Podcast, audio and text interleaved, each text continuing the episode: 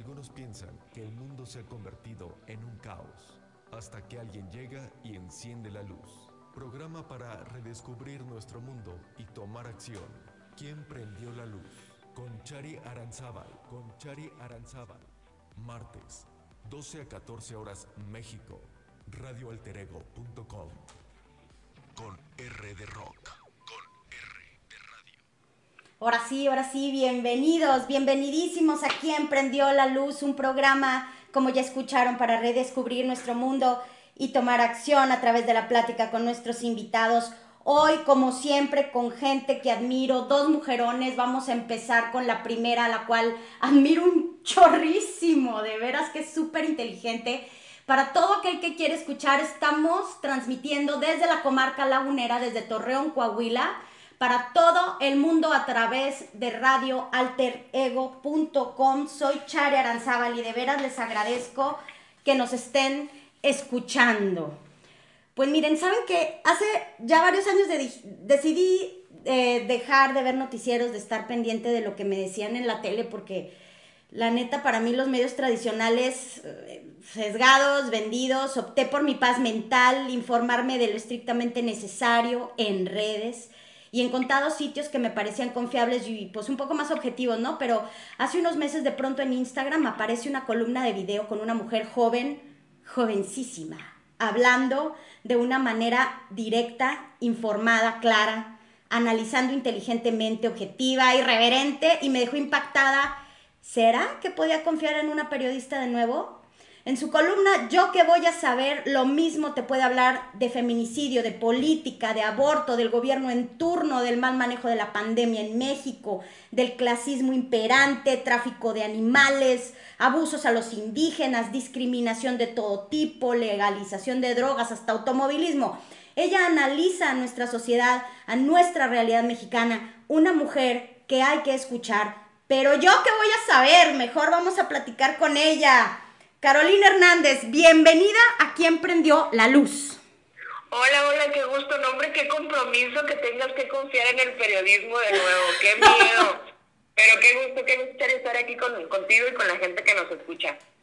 Sí, no, la verdad es que en el momento que yo empecé a escuchar tus, tus columnas, ahí en Código Magenta, en el sitio de Código Magenta de, de Instagram, poco a poco les fui agarrando el gusto y dije, ah, caray estos cuates como que sí saben hacer las cosas de una manera diferente. ¿Sí me explicó? De una manera más objetiva, no sé, dime. Es que eh, el periodismo, justo como platicábamos eh, fuera del aire, el periodismo está cambiando porque las, las generaciones están cambiando y tenemos que aceptar que hay que adaptarnos a las nuevas formas. La gente no lee los periódicos como lo leíamos antes, o la gente no consume las noticias como las consumíamos antes. Entonces tienes que encontrar la manera de conectar con esta nueva audiencia y la única forma que yo he encontrado de conectar es siendo bien honestos y bien claros. A ver, esto es lo que pasa, esto es lo que yo creo, esto es lo que investigué, estos son los datos, aunque luego tengan otros datos, pues cada quien tendrá sus datos. Sí. Pero, pero es la forma, es la forma en la que tú puedes conectar con la gente es siendo muy claro y muy honesto. Y creo que eh, eso es lo que me ha resultado en, cierto grado a mí. Y la verdad estoy bien contenta porque eh, recibo muy buenas retroalimentaciones y de gente que me dice, ahora lo entiendo o ahora sí me interesa la política, porque tenemos que interesarnos, tenemos que interesarnos en lo que, en lo que pasa. Sí, sí, no, y, y precisamente con tu honestidad y con lo derecho que, dices las cosas, eso fue lo que a mí me atrapó para decir, a ver, vamos a darle otra oportunidad al periodismo, vamos a darle otra oportunidad a los medios y como tú dices, ya somos otra generación la que está tomando las riendas y tenemos que hacer la transición. No sé si vaya a ser como la primavera de Praga o, o vaya a ser esto un desmadre, pero el chiste es que, vamos, eh, vamos en el cambio. Y, claro. sí, dime. No, sí, pero claro, al final de cuentas es, todos los cambios y todos los choques generacionales llevan una transición ahí medio turbulenta al principio y tenemos que soltar lo que decíamos también es como, a ver, yo que soy generación X, por eso estamos en la flor de la juventud. Por supuesto. Obvio, pero yo como generación X tengo que empezar a entender que ni los millennials, ni los centennials, ni la generación Z funcionan de la misma forma que funcionábamos nosotros y que las cosas que a nosotros nos funcionaban o que creíamos que nos funcionaban, pues para ellos ya no y, están, y no están dispuestos a seguir soportando las cosas que nosotros eh, aguantamos, ¿no? Entonces, o te adaptas o bye, saludos a tus papis. no, sí, por supuesto. Y bueno, es que a mí me, encantó el, live que hiciste el otro día con, Pablo Marín y hablaban mucho al respecto de cómo eh, se criticaba mucho a los millennials, pero yo sí siento que todas las generaciones tienen algo que aportar, todas tienen características especiales que necesitamos, todos. A lo mejor los critican por ciertas cosas, pero eso por lo que los critican lo necesitamos también y nos hacen aprender, como decían ustedes, a que no era necesario estarte matando, no era necesario hacer ese sacrificio, ni rasgarte las vestiduras, ni estar 24/7, ni estar, o sea, a ver, necesitamos... Eh, eh, necesitamos calmarnos un poco, necesitamos ver lo realmente importante y tumbar estructuras que no nos sirven. Sí, sí, sí, es un vamos a calmarnos, ¿no? Como el meme, porque en, esta plática, que si no la han visto, sigan a Pablito Pablo Marín, soy Pablo Marín. Sí, está padrísimo. Justamente nuestro tono era, eh, todo empezó por el asunto del protocolo este de vestimenta y la diplomacia de, la secretaria de Economía, Tatiana Cloutier, ¿no? Exacto. Que decíamos nosotros, puedes elevar la conversación a discutir si su trabajo como funcionaria es apto o no, si te está cumpliendo o no, si te gusta o no pero reducir la discusión a si su ropa cumplía con cierto protocolo, si era parte de la diplomacia o no, eso es lo que a nosotros nos parecía muy absurdo, justamente por lo que dice Charo, por eh, este asunto de tumbar estas estructuras que ya no nos funcionan. Hay cosas que quedaron obsoletas, hay cosas que ya no están siendo importantes como lo eran para nosotros. A lo mejor antes decías, es que eh, si va con saco, pues se ve que es importante. Bueno, ahora nos estamos dando cuenta que eso es clasista, es discriminatorio, es, es sexista, incluso los códigos de vestimenta son sexistas, porque así te pueden obligar como mujer a usar tacones, pero los hombres no porque pues ellos no usan tacones. Ajá, y yo porque sí los tengo que usar cuando además está comprobado que te daña la salud, que te lastima la columna, que son incómodos. Y, y, lo que para nosotros siempre, o, yo por lo menos, para hablar por mí, yo por lo menos siempre he sido muy clara en, a ver, no estoy en contra de que si a ti particularmente te gustan los tacones, no los puedas usar. Por supuesto que los puedes usar, si es tu decisión, si no está incluido por nada que sea un entorno social que te ha obligado. Y creo que esa es la clave para todas las decisiones. Tú puedes ser ama de casa, puedes usar tacones, puedes ser reina de belleza, puedes ponerte lentejuelas, puedes hacer lo que se te hinche siempre y cuando sea tu decisión y te hace feliz. Si a ti te gusta traer un saco a la moda, qué fregón. Pero si yo quiero una playera de Walmart, déjenme ser. De Nirvana. Y de Nirvana, porque tengo el World Tour del 91. Eh, eh, pero es eso, es, no, no me juzgues por una playera, las capacidades no van por eso. Y estas generaciones afortunadamente lo están entendiendo mucho mejor que nosotros. Sí, sí, me encanta eso. Eso me encanta de mis hijos también porque lo veo y me reflejan todos los días y, eso me, confronta todos los días y, me, y disfruto mucho estar cambiando gracias a ellos. Pero a ver, Carol, Tú, el ser periodista, no lo decidiste ayer, no lo decidiste cuando todos estos cambios están, lo decidiste cuando todavía esto no se daba.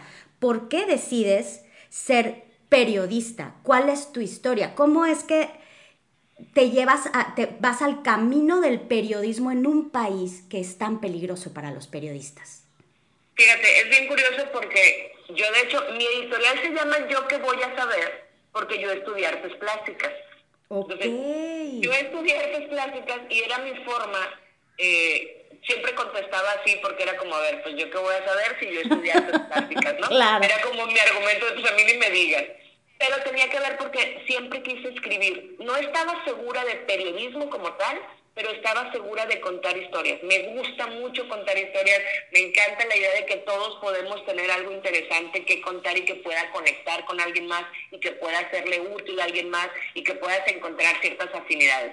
Yo les cuento que siempre cuando estaba chiquilla y nos íbamos en el camión o algo, y yo hacía historias de las casas. O sea, hacía historias de las familias que vivían en las casas dependiendo de cómo se viera la casa. Si tenía matitas afuera, si tenía colores, si tenía un árbol, si tenía una, una silla afuera. Entonces empezaba a hacer como historias de cómo me imaginaba que pudieran estar las personas adentro dependiendo de eso. ¿no? Siempre me gustó el asunto de contar historias, pero yo estudié en Guadalajara. En aquel entonces, y creo que todavía hoy, este, la escuela de periodismo, de comunicación, es privada. Entonces no tenía dinero para pagar eso. Y lo más parecido para mí era artes plásticas porque teníamos literatura, fotografía, eh, entonces, y además siempre me gustó también pintar y dibujar, entonces para mí era como que estaban conectadas de alguna forma. Definitivamente, sí. En el camino eh, me logré que me reclutaran en, en Grupo Reforma, todavía estudiando, eh, me reclutaron para Grupo Reforma en el periódico de Guadalajara que se llama Mural y ahí empecé, ¿no? Ahí descubrí que podía hacer las dos cosas, que podía hacer periodismo sin dejar de contar historias. O sea, para mí eso ha sido fundamental toda mi carrera, contar las historias. Y las historias se cuentan con datos también. O sea, ahí el, el rigor periodístico no está peleado con una historia que puedas contar. Entonces, eh, empecé como periodista de deportes, que además también ahí hay todo un tema en cuanto al machismo y al sexismo y la misoginia y todo este rollo. No, y más ahorita, y lo estamos viendo en los Juegos Olímpicos, que hay una revolución y eso me parece padrísimo. Imagínate hace 20 años. No, no, claro. Era como, ¿tú qué estás haciendo aquí hablando de fuera de lugar? Cállate, ni tienes idea. ah, por supuesto. voy a aprender, ¿no? Bueno, sabes que así empecé, yo también así empecé en radio, en, un, en programas deportivos. Y por supuesto que los demás eh, periodistas te ven así como que, ¿y tú qué? Pero como hija del el decano de la radio deportiva aquí en Torreón, pues yo comía, desayunaba y, veía deporte y todo deporte. Entonces, pues algo se me quedó de mi jefe. Sí, pero es ese estigma en el que claro. nos han encasillado y volvemos al punto de estas, eh, de estas estructuras que se crearon y que los niños hacen esto y las niñas hacen esto y todo esto es rosa y todo esto azul y tú tienes que hablar de, la farándula porque pues es lo que se te da a ti y tú tienes que hablar de tal cosa. Entonces, desde entonces empecé un poco esta lucha, igual sin saberlo, ¿eh? Tampoco es que yo enarbolando la bandera de la libertad femenina y la chingada, no, no tenía idea de lo que estaba haciendo, ¿no? Pero eh, después seguí en, en, el periodismo, eventualmente me cambié a las notas locales, a las notas ya más, más duras, que le llamamos nosotros, en ciudades bien, bien bonitas, por ejemplo, en Nuevo Laredo, Ay, en Reynosa. ¡Ay, Dios! Entonces yo muy tranquila cubriendo narcos, ¿no? Este, pero ahí entendí que incluso en ese tipo de noticias siempre hay una historia y la forma que, que, yo estoy convencida en que tú conectas con las personas es contando una historia. Si yo te digo que murieron 23 mil personas, el número no te dice gran cosa. Pues sí, me suena que son muchas, pero, pero pues son fucking what, ¿no? O sea, ¿qué? Pero si yo te digo que entre esas 23 mil había un muchacho que tenía 17 años, que le ayudaba a su mamá y que estaban en un... Entonces, si yo te empiezo a contar una historia de eso, tú dimensionas lo grave y lo triste que es porque le pones nombre a las cosas, le pones una, una persona, la humanizas. Y para mí eso ha sido fundamental en toda la carrera. Sí, definitivamente. Ahora tú eres de Sinaloa, ¿no? Eres culichi. Es correcto, soy culichi. ¿Cómo llegaste, saliste de Culiacán muy chica o de ahí te fuiste a estudiar a Guadalajara? Yo de Culiacán me fui con mi mamá, me llevó, tengo que ser muy puntual en ese... En ese no voy, me llevan. Me llevó, a mí yo nunca me quise ir. Eh, nos fuimos porque mi mamá se tenía que ir a estudiar, e-, ella es enfermera y tenía que hacer el servicio social, una cosa así, y la movieron, ¿no? Entonces nos fuimos a Guadalajara y cuando cumplí 18 me regresé porque la cabra siempre tira para el monte. Me regresé y este y trabajé, de hecho, también ahí en, en, Culiacán trabajé en Noroeste, en el periódico Noroeste. Este, luego como a los, no sé, como a los dos, tres años empezó, hay una historia que, que habla del viento del norte. Cuando el viento del norte empieza a soplar, tú tienes que mover del lugar porque no puedes quedarte. Entonces conmigo soplaba mucho el viento del norte y me moví, de ahí me fui, a, me regresé a Guadalajara, luego de Guadalajara me fui a Ciudad de México, luego de Ciudad de México me fui a Nuevo Laredo, luego de Nuevo Laredo me fui a Reynosa, y luego de Reynosa me vine para acá a Monterrey, donde parece que ya dejó de soplar. No lo sé, no te garantizo nada, pero parece que ya se calmó. Y entonces ya te asientas en Monterrey y eh, te, quedas trabajando de planta en dónde? Yo llegué a Monterrey a un periódico local que se llama ABC, de ahí poquillo, unos tres meses más o menos, tres, cuatro, y luego me llamaron de otro periódico que se llama Reporte Índigo, que tenía un formato muy, muy innovador. Eh, desde el principio ellos fueron muy innovadores en el sentido de, de, incorporar lo digital, pero además el director en ese entonces, que era Ramón Alberto Garza, tiene este, esta misma visión que, que coincidía con la mía de las historias. De hecho, ellos, él junto con, con Gabriel García Márquez habían eh, hecho la revista Cambio, que justamente el concepto era ese, el contemos historias, ¿no? Todo tiene una historia que contar. Entonces, obviamente yo estaba enamorada de ese concepto. Y cuando me hablan para Reporte Índigo, me voy con ellos a Reporte Índigo, en donde estuve, creo que fueron como tres años. Soy muy mala para los números, pero como tres años, ponle. Luego eh, hubo ahí una cuestión eh, entre los dueños eh, papá, mamá se separaron y cada quien eligió con quién se va. Yo me fui con Ramón Alberto, que fundó este medio y a Código Magenta, muy encaminado ya a lo digital, pero en esencia conservando esta idea de contar. Más o menos. ¿Te acuerdas en qué año empieza Código Magenta? empieza en el 2000. Ah, no, ya no te apures. No, ni idea. No, a mí no me cuentes números porque yo de hecho para mí todos los días son lunes. Ok. la pandemia peor. Creo que eres una, una comunicóloga innata. Sí, no, se te dan los números, artista y comunicadora, comunico... No, está bien. Cogemos del mismo pie. Acuérdate, que yo soy artes plásticas, yo que voy a saber cuándo empezaron. Sí, por supuesto. Estúpida pregunta. es tu culpa, no la mía, ¿ves? sí, definitivamente. Oye, bueno, y entonces empiezas ahí en Código Magenta, pero no empiezas haciendo tu columna, ¿o sí? No, no, no, no. Yo empiezo como, eh, de hecho, originalmente como gerente editorial, eh, coordinando el asunto de, de la información y tratando de darle este tono a, la noticia que fuera más como con conceptos, más con historias, no contarla por contarla. Siempre en, en aquellos entonces teníamos muy claro que, que no vas a competir con la inmediatez. O sea, no puedes competir con, con, las redes sociales, entonces yo no estoy peleándome por sacar la nota en el momento. Lo que yo estoy peleándome en aquel entonces era por sacar una información que te sirva. A mí eso qué, o sea, que hay más allá de esta simple noticia, ¿no? A, dónde me lleva, es pulgar un poquito, ¿no? Eh, Ramón Alberto lo vendía siempre como una especie de, de pláticas TED en las que te desmenuzo una cosa que a lo mejor tú no ves la foto completa, ¿no? Entonces el, el, chiste es como salgámonos de esta nota y realmente vamos a qué impacta y por qué llegamos acá, ¿no? Entonces este tono de más, más profundidad, que estuve en eso casi cinco o seis años eh, y eventualmente me, pues me agoté, me agoté de las cuestiones operativas, ¿sabes? Me, agoté de este proceso que es muy padre un año o dos o tres o cuatro, pero que eventualmente eh, me cansó mucho el estar tanto en la operación y tampoco en la creación.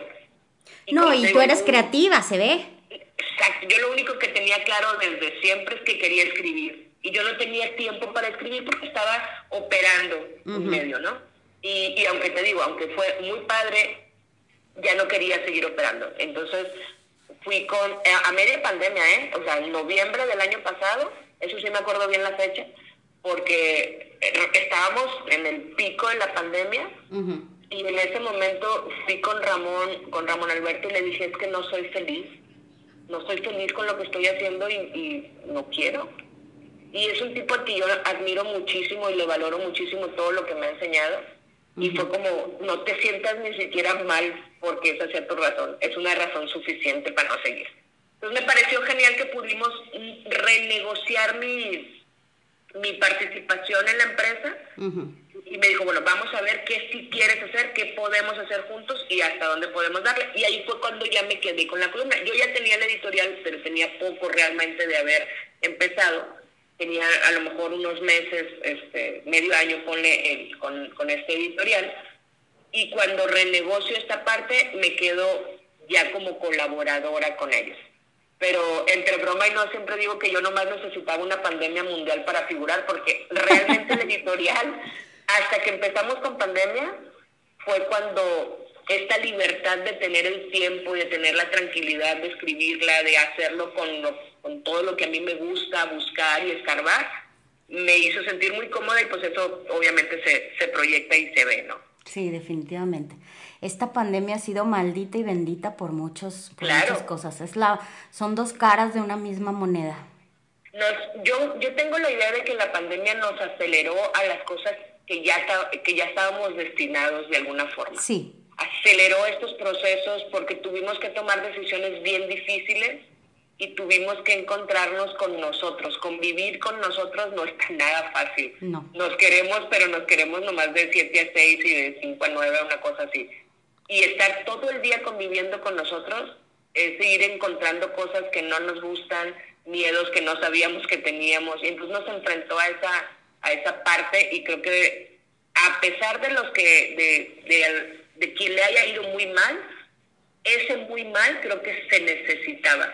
Necesitabas que te fuera muy mal en algo para salir de donde estabas, para moverte, para hacer otras cosas, yo creo. No, definitivamente. Sí, digo, yo lo he visto hasta en mí misma, porque este programa se dio gracias a, a la pandemia, gracias a que yo toqué fondo en un problema personal que me hizo volverme activista, que me hizo tener muchísimo dolor, que me hizo llegar a otras instancias en donde poco a poco me, me orillaron a que pude tener mi, mi, propio espacio.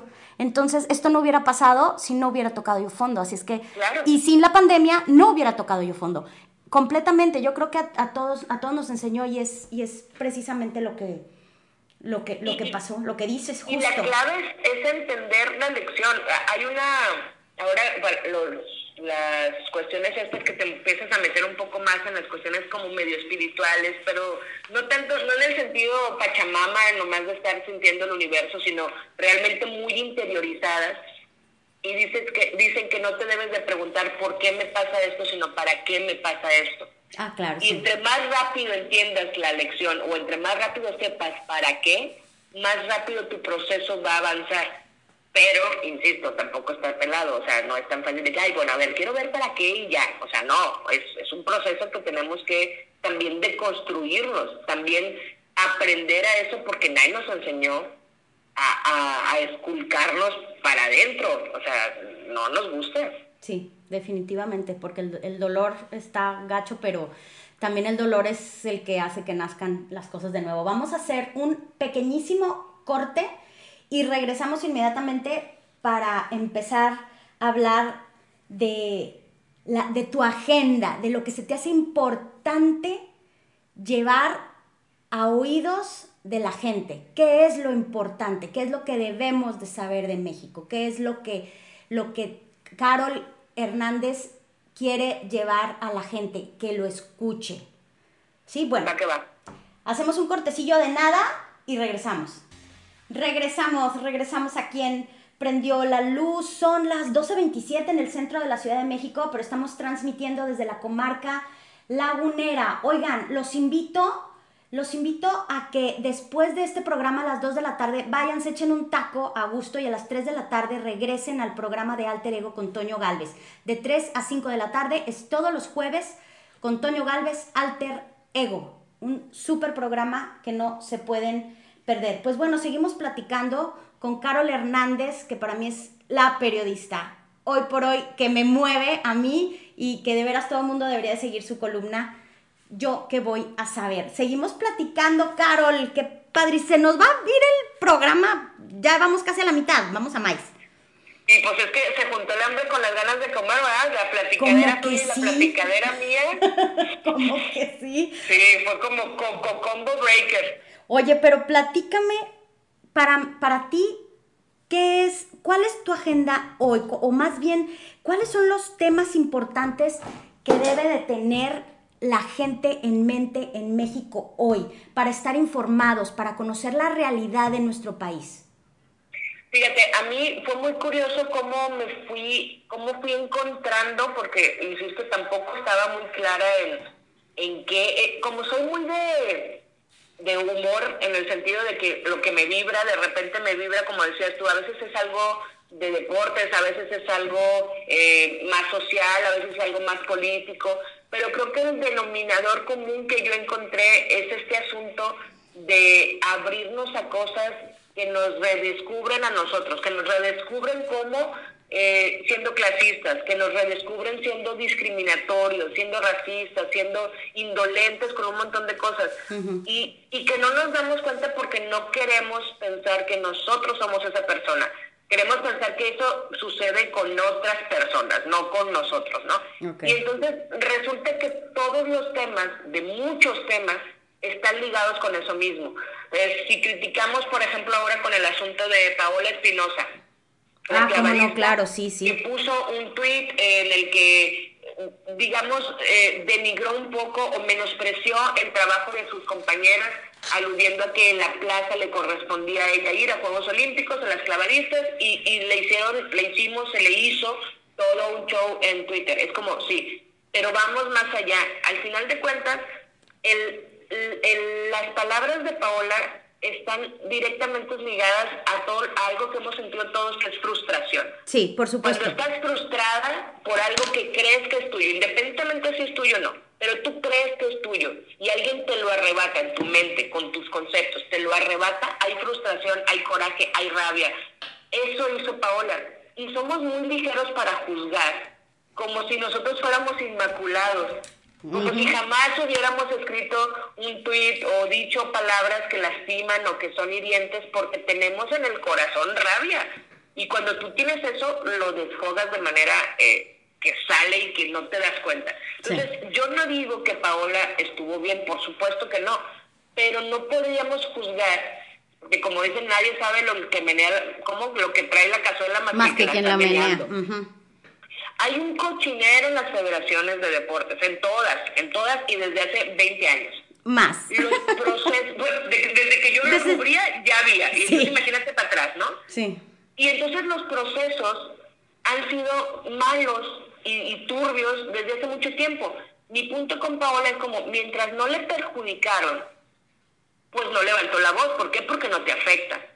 Cuando empieza a afectarte un proceso, entonces dices, pues es que no me parece justo. Pues no, mamacita, pero tampoco era justo antes. Solo que tú no estabas en ese lugar. Entonces, e, el ir analizando y ir sacando estos hilos y no quedarnos por encima es algo que yo, es lo que a mí me importa, vaya, en estos, en estos conceptos.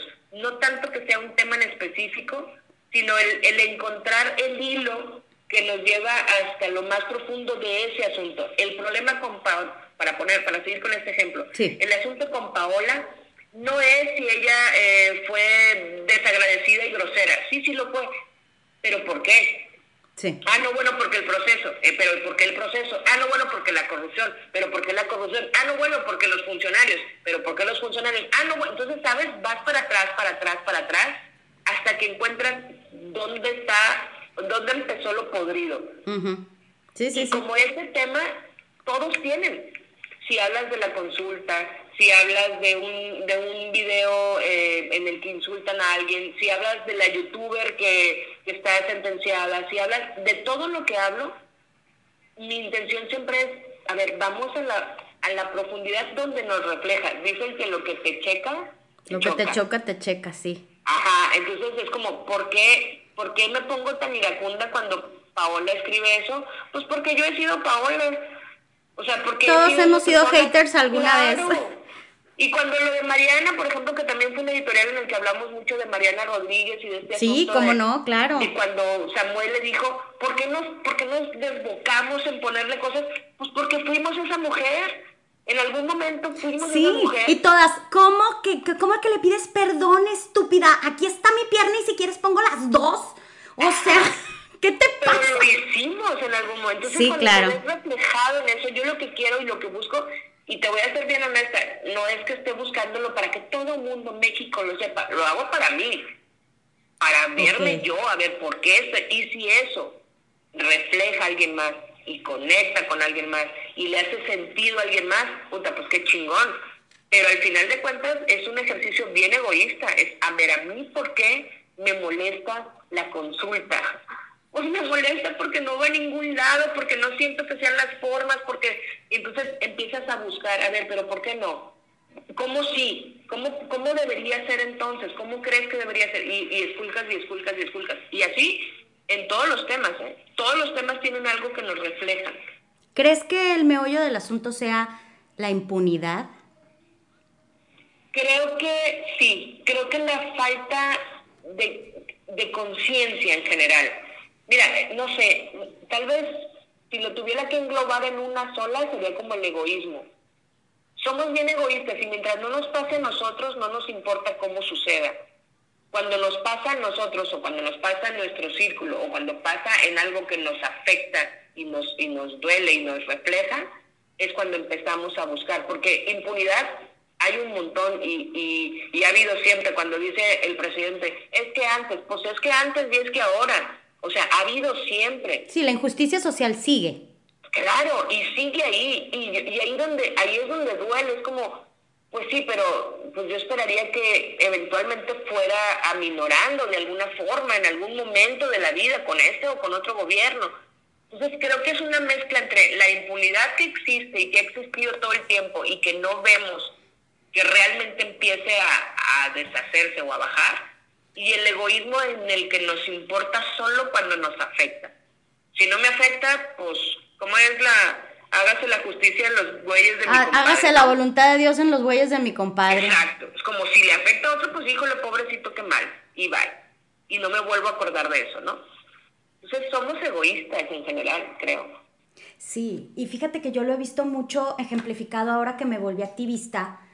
Yo luego también criticaba, yo decía, ay, se volvió activista de este para ayudar a las mujeres con cáncer porque a ella le dio cáncer. Se volvió Ajá. activista para ayudar a los niños este, eh, que tienen autismo porque su hijo tiene, tiene autismo, pero antes ni los pelaba, pero antes ni, ni, ni hacía nada por nadie. Pues sí, pero es que verdaderamente hasta que no te pega, hasta que no conectas, no te mueves. Es que es eso. Y todo otra vez la, la clave sigue siendo conectar. Si no te conectas, si no lo sientes como propio, si no sientes que te afecta en algo. Y, y otra cosa que yo veo mucho y que también me parece muy preocupante es este asunto de, de no poder rectificar. O sea, si tú antes no te preocupabas por el asunto de la gordofobia y ahora sí, ay, porque antes no. Bueno, pero ahora sí, o sea, ya me estoy preocupando, pero antes Sí, Bueno, ¿por qué la gente insiste tanto? Porque, ah, pero es que entiendo. antes no, pues ahora sí, claro, claro, eso a mí me parece tan, ay, ¿cómo te? Es muy frustrante, porque no Sí. te da pie a evolucionar, entonces no, entonces no te parece que... evolucionamos. Ujú.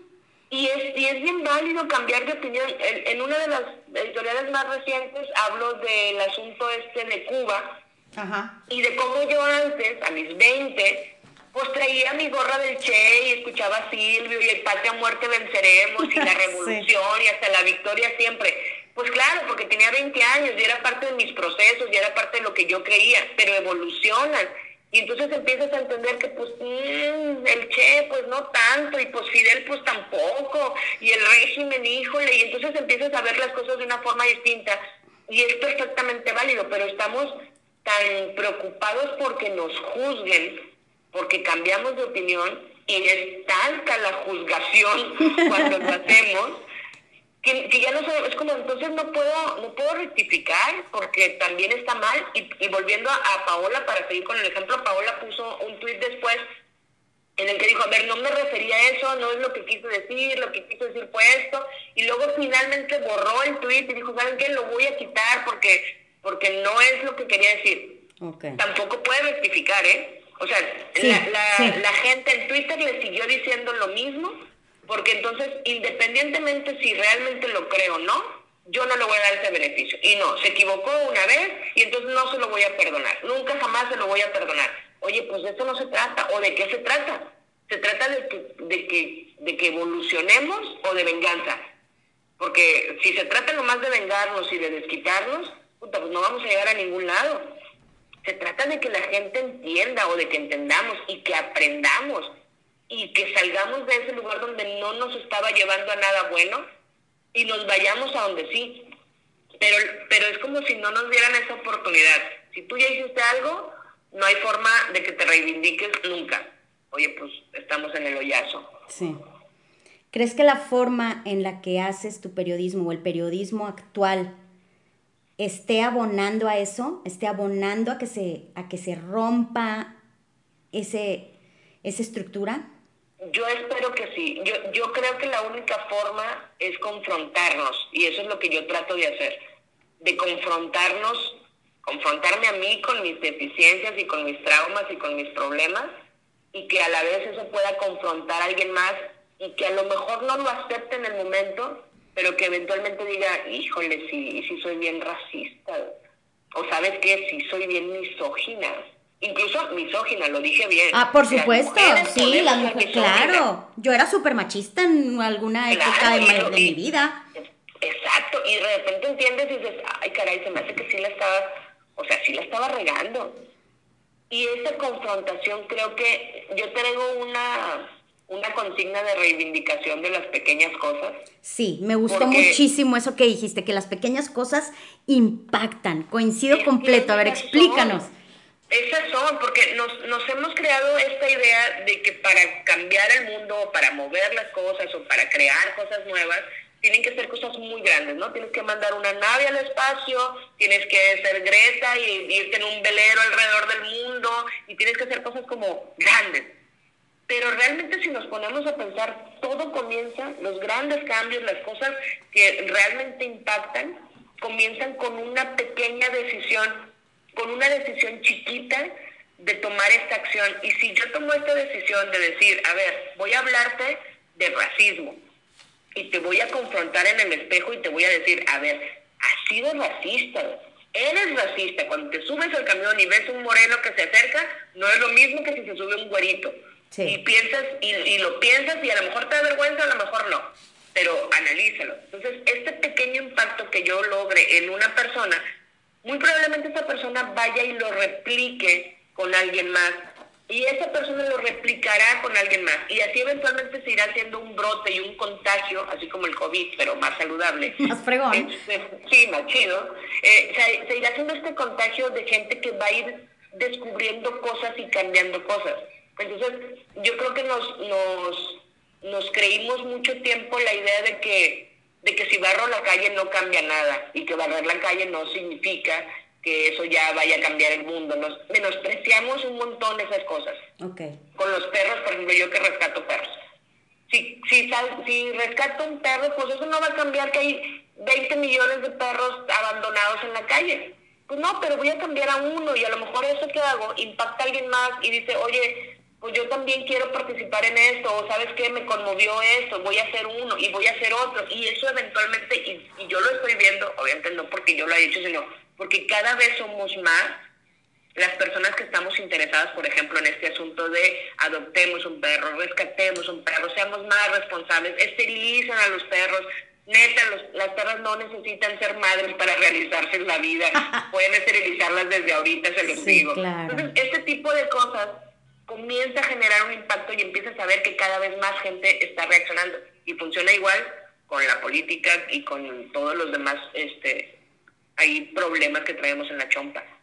Sí, por supuesto. ¿Sabes qué también se me hace súper importante? Además de darnos cuenta de que sí soy racista, sí soy clasista, asumir el privilegio. Ajá. Híjole, nos cuesta un montón, ¿verdad? Porque ahorita que dijiste, se me acerca un, un morenito y no es lo mismo que se me acerque un güerito, yo sé que si voy a una dependencia o a algún lugar, me van a tratar diferente a mí porque tengo rasgos güeritos europeos, sé que me van a tratar diferente que a una persona que tiene otro tipo de rasgos. Y entonces, al no asumir yo mi privilegio, también estoy como que cerrando la puerta o cómo, te diré, no, me, me, ciego y entonces no doy, no, no doy pie a la transformación. Pero además es bien importante que no porque tú no vivas algo, no puedas hablar de algo, que también eso es algo que se, que se puso Por mucho en la polémica. Sí. Que es como, a ver, ¿tú cómo vas a hablar de pobreza si no eres pobre? a ver, no tengo que hablar de pobreza, vaya, no tengo que ser pobre para reconocer que hay un problema. Lo que tengo que reconocer es que desde mi privilegio yo puedo hablar de estos temas, no diciendo que yo lo entiendo perfecto, no lo puedo entender, porque afortunadamente si yo vengo a mi casa, si yo abro el refrigerador, tengo opciones para comer. Y todavía me puedo poner moño y decir, no, mejor voy a ir a comprar otra cosa porque no quiero lo que está aquí. Entonces yo no puedo entender cómo es la vida de alguien que tiene 70 pesos al día para gastar. No lo consigo. Pero puedo entender que no es justo. Puedo entender que si a mí no me alcanzan 150, pues no me van a alcanzar 50. ¿Cómo puede vivir esa gente? Y creo que eso también es bien importante. Reconocer el privilegio, reconocer que desde donde yo estoy no estoy pasando por este problema, pero levantar la voz a favor de estas personas a favor de quienes no tienen esa, esa oportunidad, es lo que hace que tú puedas hacer un cambio. Es, es lo que hace que tú digas, a ver, que yo reconozco que si yo voy a una dependencia me van a tratar primero, pero si tú ves que está habiendo una injusticia en esa misma dependencia y están tratando mal a alguien, tú participar en, en, en visibilizar eso. Y no abusar de tu privilegio, porque qué cómodo es que tú sepas que a ti te van a atender primero, aunque no hagas fila, y entonces dices, ok, yo sé que por cómo me veo, me, van a, me pueden atender primero y no me van a decir, a la fila, pues haz la fila tú. Exacto, exacto, es como participa en esto y, y vuelves al punto de, de, no ser egoístas, no seamos egoístas con eso, reconoce que tú tienes una ventaja y trata de ponerte en el lugar. Es bien difícil, yo eh, doy clases en una universidad de Los Cabos vía, vía Zoom y le digo a los muchachos, tienen que entender la perspectiva y la perspectiva no es otra cosa que, y les pongo por ejemplo una libreta enfrente, como estoy en, en Zoom, les pongo una libreta en la cámara y les pregunto, ¿tú qué ves? Y ella me dice, no, pues yo veo un monito ahí dibujado con flores y no sé qué. Y yo les digo, no es cierto, no, no tiene eso, no existe eso que me estás diciendo, ¿de dónde lo ves? maestra, pues si lo estoy viendo, está... no es cierto. Entonces digo, mira, y volteo la libreta y digo, mira, lo que yo veo es esto. Lo que yo veo es, una, es un bloque blanco. Lo que tú ves es una figura. ¿Por qué? Porque desde donde tú estás, lo que ves es distinto a lo que yo veo desde donde yo estoy. Esa es la perspectiva. perspectiva. Y lo que tenemos que hacer es tratar de ponernos en el otro lugar y entender por qué tú estás viendo una mona que yo no estoy viendo. Esa es la parte en lo que, y no es sencillo, o sea, no es sencillo por, precisamente porque hay una realidad que nosotros vemos. Yo veo un cuaderno en blanco, es mi realidad. Necesito ser más sensible y tratar de entender la realidad del otro, aunque no vea el mono, que me explique, a ver, cómo es, qué, qué colores tiene, qué, qué pasa con eso. Ah, bueno, entonces empiezas un poco a ser empático y esa es otra de las palabras que tendríamos que explorar un montón, la empatía. Sí. Entonces... No, qué grueso. Vamos a hacer un pequeñísimo corte de nueva cuenta, Carol. Y regresamos. Casi se nos va a acabar el programa, caray, pero, pero en esas estamos. No se vayan. Regresamos, regresamos aquí en Prendió la Luz. Soy Chari Aranzábal y estoy platicando súper a gusto con Carol Hernández, una periodista a la que admiro mucho, que tiene su columna yo qué voy a saber en código magenta. A ver, es que Carol, te quiero preguntar un chorro de cosas y ya nos queda bien poquito tiempo. Tú dale, tú dale, vamos, yo me, me adapto. Oye, a ver, bueno, primerísimo, eh, ahorita, ¿qué sigue para ti? Bueno, yo quiero seguir, eh, obviamente con, con este asunto del editorial, quiero empezar a hacer cosas por mi cuenta, despegarme un poco en, en, en, cuestiones de marcas, no por otra cosa que por una individualidad plena. Eh, tengo toda la libertad y agradezco muchísimo, pero hay cosas que quiero hacer por mí, para mí. Este, justo platicábamos en, en también fuera del aire el asunto este de mi Instagram que me lo bloquearon y estoy ahí como medio consternada en el asunto de cómo le voy a hacer para recuperar, eh, para recuperarme en este sentido claro. de la difusión, ¿no? Al final. Pero eh, mis planes van encaminados a eso, a generar contenido propio que lo pueda llevar a YouTube, que lo pueda llevar a Instagram y que pueda tener mucho más impacto en una, en una audiencia distinta, que sea más mi audiencia, que podamos eh, resonar en este sentido. Y, y, en eso estoy, estoy ahí con algunos proyectillos personales, con algunas eh, amigas y creo que puede funcionar chido eh, en uno o dos meses empezaremos ya a hacer algo más, más en forma. No, pues estaremos pendientes de todo, de todo lo que hagas. ¿Hay algo sobre lo que jamás hablarías? Mira, no por censura propia, pero por ejemplo me cuesta mucho trabajo hablar de maltrato animal. Eh, me cuesta mucho trabajo porque lloro mucho, muy cabrón. Entonces, por ejemplo, me, a veces me comparten más temas y, y, entiendo que hay que visibilizarlo, pero me duele, me duele muy cabrón, me ahoga. Entonces, e, eso son, ese tema, por ejemplo, me cuesta, me cuesta hacerlo. Eh, un tema que no hablaría por cuestiones de, mm, de, censura o de que no me guste. Pues de todo, eh, sí, de cualquier, cualquiera que sea la razón. No, fíjate, no, no creo que tenga, no, no se me ocurre ahorita nada en lo que no quisiera hablar. ¿Y no te da, nunca te ha dado miedo hablar de nada?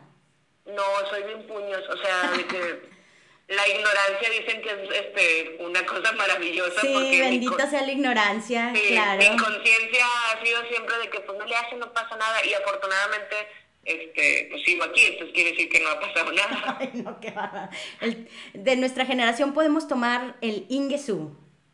En, Ingesu, sí. Ingesu, sí. Ya veremos si pasa o no. Entonces, si no ha pasado, pues síguele. Perfecto. ¿Sabes qué? Quería tratar muchos temas contigo, pero ¿qué te parece si hacemos así un ejercicio así rapidísimo? Me dices una palabra de, de las, de, las, de las palabras o de los temas que yo te voy a decir y me dices una palabra sobre eso. ¿Sale? Va, feminismo. Lucha. Feminicidio. Eh, un dramón. Desapariciones. Una injusticia terrible. Aborto. Decisión. Discriminación LGBT. Una estupidez. Gobierno de Andrés Manuel. Cuentas pendientes. Pandemia. Una oportunidad. Legalización de las drogas. A discusión. El INE. Eh, anacrónico. Consulta sobre los, los expresidentes. Incompleta. Sí, completamente. Muy bien. Me sentí como, como en la escuela, de que ¿cuánto qué maestra? Sí pasé, sí pasé. Ay, Carol, ¿quién prende hoy la luz en tu vida? Híjole, yo creo que todos un poco, Creo que cuando entendamos que somos parte que estamos hechos de todos, que estamos hechos de toda la gente que nos hemos topado y que todos dejan algo por alguna razón, aunque parezca que no, somos pedacitos de esas vivencias. Entonces, todos de alguna forma me han llevado a lo que a lo que hago y a la persona que soy y a lo que me falta por modificar. Tengo un montón de pedos en la chompa, pero el chiste es reconocerlos y decir, bueno, ¿cómo le hago para cambiarlos los que no me gustan y para mejorar los que sí. Entonces, en ese proceso creo que estamos todos, algunos entendemos, algunos no entendemos, pero eh, entre más rápido nos demos cuenta, más rápido vamos a avanzar. ¿Hay algo que te gustaría aprender? Macramé, ah, no es cierto. Este, me gustaría aprender a controlar mi panza. A veces es demasiado eh, el el que me gane la víscera. Y trabajo en eso todos los días, pero no voy ganando. Pero lo que pasa es que sin esa víscera, pues no hay pasión, ¿no? No hay... ¿O, o cómo la ves? Tiene que, tiene que haber un equilibrio. La bronca es que a veces la víscera no te deja pensar. Ok, sí. Y, y después te das cuenta que pudiste hacerlo mejor. O sea, quiero aprender, al fin justifica los medios.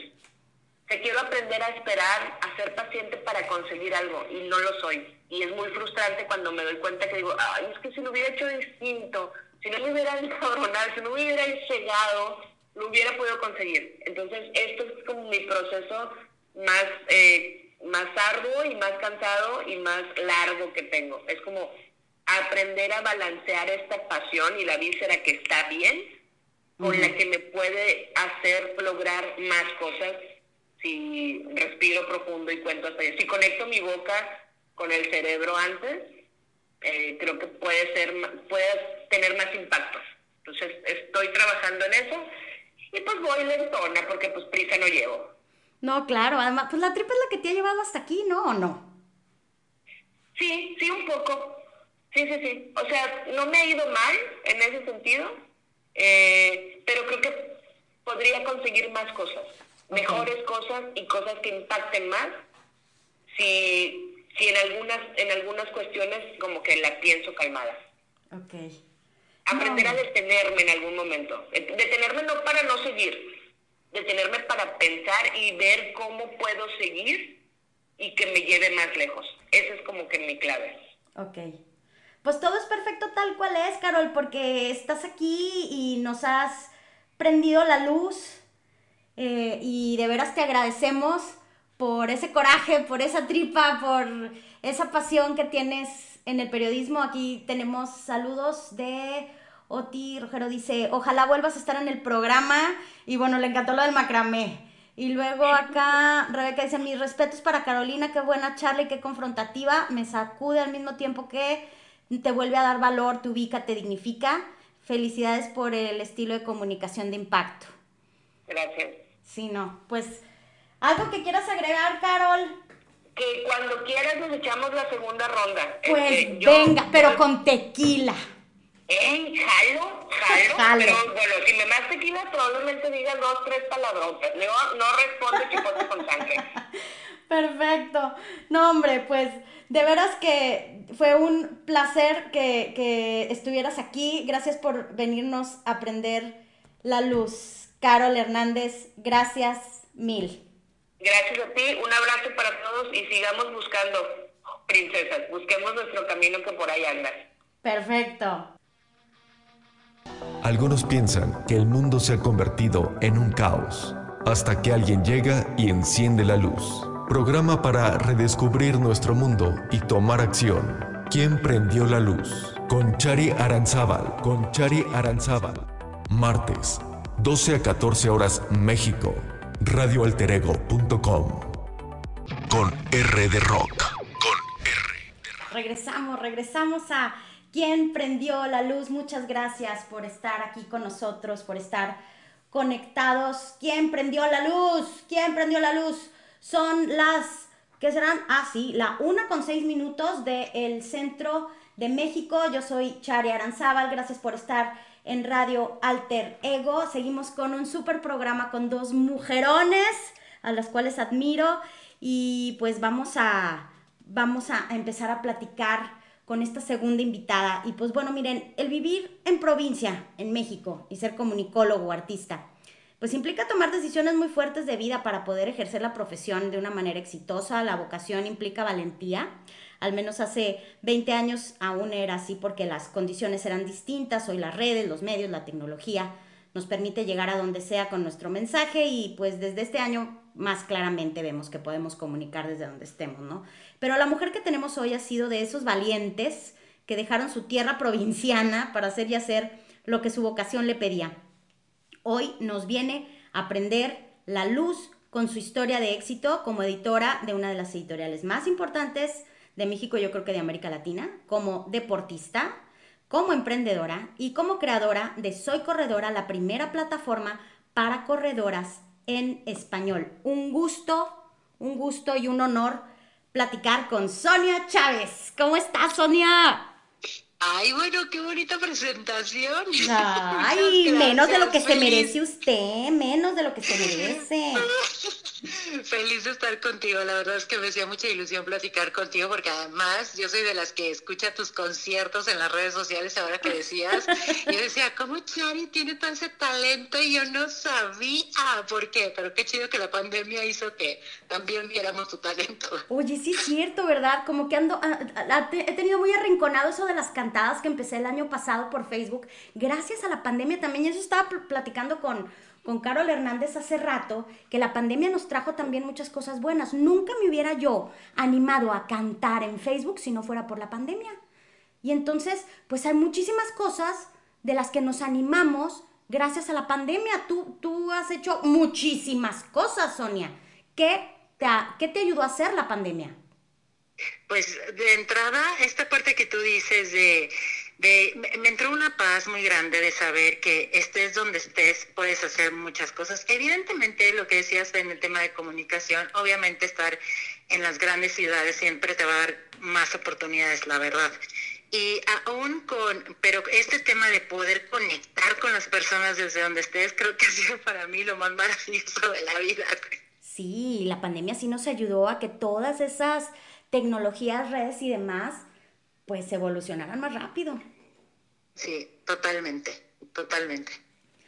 Eres comunicóloga, egresada de la Universidad Iberoamericana, nuestra alma mater.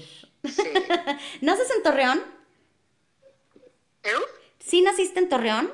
Sí, yo nací en Torreón, claro, por supuesto. ¿Y cómo decides estudiar comunicación? Pues la verdad, porque mira, yo quería ser doctora, pero luego vi cuánto, cuántos años era, güey. dije, no, ni más, no me he hecho todo eso. Y comunicación, pues está todas margaritas. Sí, cuatro años y medio, me gusta, dije, no está tan grave. Pero la corredera, pero la corredera ha sido parte de tu familia toda la vida, ¿no? Sí, la verdad es que fue más como un rollo de, de váyanse a hacer algo, no tanto, por, o sea, no porque por más por, por vayan a hacer deporte. Ay Dios, se nos está cortando.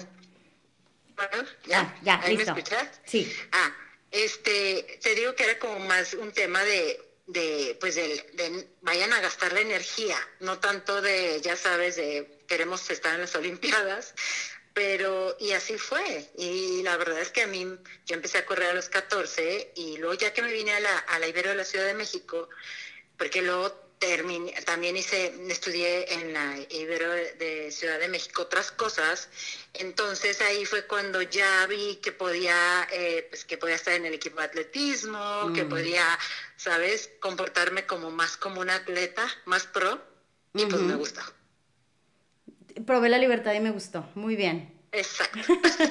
Pero entonces, a ver, entonces, cuéntale a la gente, tú estuviste estudiando aquí en la Ibero de Torreón, ¿aquí te graduaste de comunicación? Este, y luego te fuiste a la Ciudad de México. ¿Por qué irse a la Ciudad de México? Porque te digo una cosa, ya me había cansado de ver lo mismo en Torreón. Sabía muchas que cosas y decía yo, en Torreón no va a pasar. O sea, la verdad es que no va a pasar. O sea, yo quiero estar en, un, en una empresa grande, quiero aprender de los medios, pero, o sea, pues sí, jugar en las grandes ligas. Y yo decía, no puedo, o sea, no lo voy a hacer aquí. O sea, entonces, realmente ya fue así como de, mamá, me voy a ir, eh, me acompañé, mis hermanas también eh, vinieron, una se fue a Puebla, otras, eh, mi otra hermana se vino acá conmigo y literal mi primer trabajo fue Televisa. Entonces, si te cuento cómo me descubrieron en Televisa, te vas a morir de la risa. Pues venga, nos queremos reír un rato. o sea, imagínate, yo, yo iba, yo, o sea, decía, bueno, si no me voy a la Ciudad de México a trabajar, pues me voy a estudiar una maestría afuera. Y estaba haciendo yo este tema de hacer, ¿cómo se llama? Que te revalidaban las materias y no sé qué, güey, esa vez, porque yo iba, o sea, estaba aceptada en una universidad en Madrid. Y cuando estaba haciendo este, esta cosa en el centro de aquí de la Ciudad de México, había una manifestación, me subo un microbús. Y en el microbús, en un lado mío, fíjate esa historia, Chari, ¿eh? en un lado mío está una actriz de Televisa que me dice, Sonia, yo creo que tú puedes ser actriz de Televisa y puedes este, entrar a Televisa. Y yo decía, bueno, obvio no voy a entrar a Televisa, pero no quiero ser actriz. Pues, ¿qué te vio haciendo? no, pues yo, yo decía, ¿qué vas a estar haciendo allí? Y entonces eh, resulta que mi hermana me dice, claro que sí, toman la palabra y vamos, nomás por divertirnos, ¿no? Y le tomé la palabra y sí, cuando llegué a Televisa resulta que era súper famosa, bueno, deja tú más que famosa, era como súper influyente en Televisa, porque para que te dejan entrar a Televisa, tan solo para entrar a Televisa de aunque de visitante, deja tú entrar a trabajar. Ay, no, sí, es pasar como 20 filtros peor que aduana gringa. Claro, e, e, era como yo, ¿por qué esta la dejan entrar así, güey? Entonces, bueno, ahí, y esa primera cita, en esa primera eh, vez en Televisa, pues conocí a todos los productores. Estoy hablando de Luis de Llano, de Marco Flavio, de Angelina Esma, de todos, que en ese momento eran como los que rifaban, porque eran los que estaban haciendo pues los programas más importantes de Televisa, cuando eh, la televisión era, bueno, la televisión. Sí. Entonces, llego yo y digo, bueno, ¿qué es esto? Bueno, en ese mismo momento pesqué un papel de extra, del extra, del extra, ya sabes, y yo, bueno, no puedo hacer. Pero no importa, me van a pagar y me van a pagar muy bien. Entonces dije, qué raro que haya corrido yo con esta suerte, ya sabes.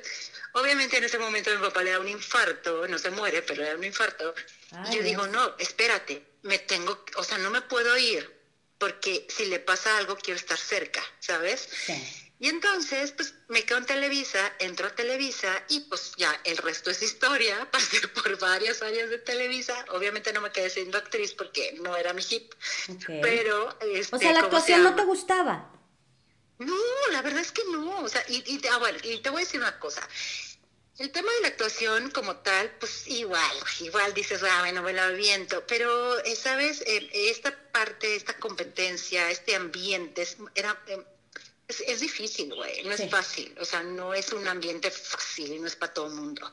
Entonces, pero yo dije, bueno, quiero seguir en Televisa, pero sin, sin dejar el hígado. Al final sí dejé la vesícula, pero, pero quiero estar un poco más tranquila. Y a partir de ahí, después dije, bueno, voy a estar eh, me mandaron llamar para estar en, recursos humanos, hacer, imagínate, toda la descripción de puestos de Televisa. Televisa no, no, tenía ni idea cuántos puestos, puestos había, cuánto ganaba su gente, cómo estaba estructurada la empresa. Y yo fui una de las que eh, hizo esta parte. Y además me tocó este, áreas que me encantaban, como era ProTele, que era donde se guardaban todas las novelas. Wow este, también me tocó, por ejemplo, eh, videocine, me tocó toda la parte de marketing y publicidad, me tocó también y hasta me subí a la antena, Chari. o sea, para hacer la descripción de puestos y todo, para ver, este, el operador de la antena, no sé qué, su cometido es treparse a la antena, limpiarla cada 15 días, me trepo. Exacto, y la verdad me encantó porque conocí cómo se hacía la televisión de arriba y sobre todo también una empresa, porque también me tocó estar en la parte editorial. Y la verdad es que, o sea, fue fascinante, la neta, conocer cómo funcionaba pues, pues la televisora eh, número uno de México. Y de América Latina. Exacto, porque en ese momento era, bueno, televisora Televisa.